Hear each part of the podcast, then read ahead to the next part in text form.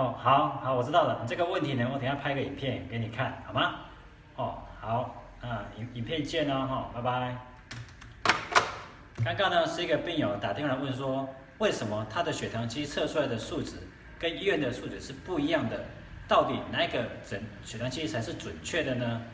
关于这个问题呢，我现在拍个影片来跟你分享哦。走。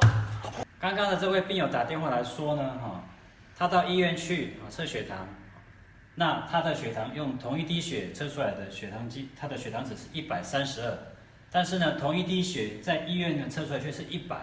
那哪一个才是准确的呢？现在算给你看。好，那我们在比对的时候呢，哈，它的标准计算值是正负百分之十五啊，也就是说，如果以医院一百来计算的话呢，哈，正负百分之十五。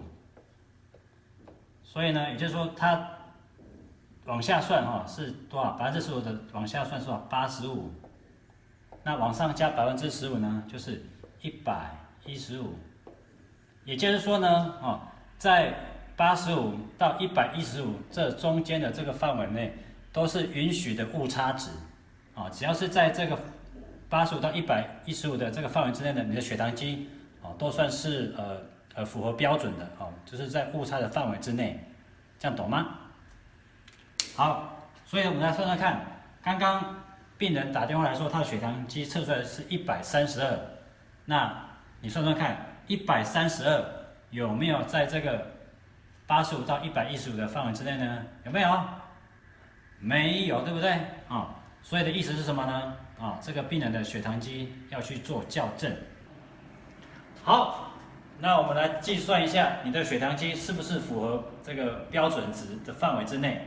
啊，记得啊，要用同一滴血在不同的血袋机上面去量测啊。那我们的计算标准是多少呢？哈，是呃标准值的正负百分之十五，啊，也就是说，比如说以医院一百五十来看，啊，一百五十往上算哈，往上算就是往上加哈百分之十五趴，啊，以及一百五十减十五趴，好，那我们来算一下，这样子是多少呢？哈，比如说我们先算出百分之十五嘛，对不对？好，拿出你的手机来，一百五十啊的十五帕是多少呢？哈，乘以十五除以一百，也就是多少？二十二点五，啊，就是二十二点五。所以呢，一百五十加百分之十五，就加啊，加二十二点五，等于多少？一百七十二点五。好，那一百五十减十五趴呢？也就是说二十二点五，等于多少呢？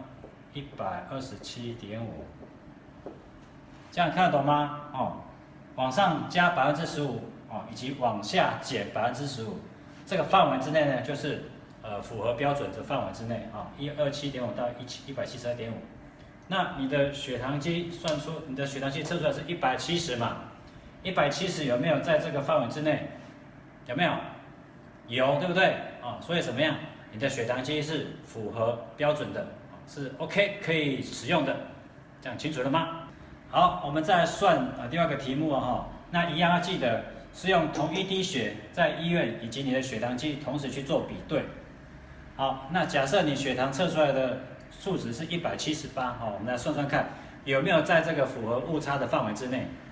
哦，以医院为基准了哈。往下减百分之十五趴，哈，就是多少？一百五十减二十二点五等于一二七点五，啊，那一百五十加百分之二十二二十二点五等于多少？一百七十二点五，也就是在这个范围之内，啊，所测出来的数值才是有在误差的范围之内的，好，那你看看你的血糖机现在测出来是一百七十八，对不对？是不是已经超过的这个呃误误差范那个误差范围的上面的？所以你的血糖机箱测出来是准确的吗？啊，你的数值是准确的吗？就不是了哦哈，你的血糖机就需要再去做校正了哈，这样清楚了吗？好像刚刚的那个那个例子呢哈，我们是有在误差范围以外嘛，不准确对不对？可是呢，要排除这几个问题。第一个，试纸，你的试纸如果是一个放在潮湿的环境之下，那它就会不准确。啊，你的试纸如果是过期的，呃，也会不准确。第第三个，你的试纸呢开了之后呢，有三个月以上，啊，那因为会有受到一些因素的影响，那那也会影响到我们的准确度。啊，第四个，你的试纸代码是错的，啊，也会影响到测出来的数值。所以呢，这四个条件之下要先排除。我们所测出来的数值才会是准确的，哦。那再来第二个，做试纸的比对的时候呢，啊，血糖计比对的时候呢，我们会建议是在空腹的时候，啊，去测血糖会比较准确一点，哦。那如如果你的血糖机测出来有两次以上的误差，哦，是错的话，那会建议你，呃，去找厂商做血糖机的校正，或者是换一台新的。啊确保我们每次所测出的血糖都是准确的范围之内，这样子明白了吗？好，那我们影片啊，下次再再见喽。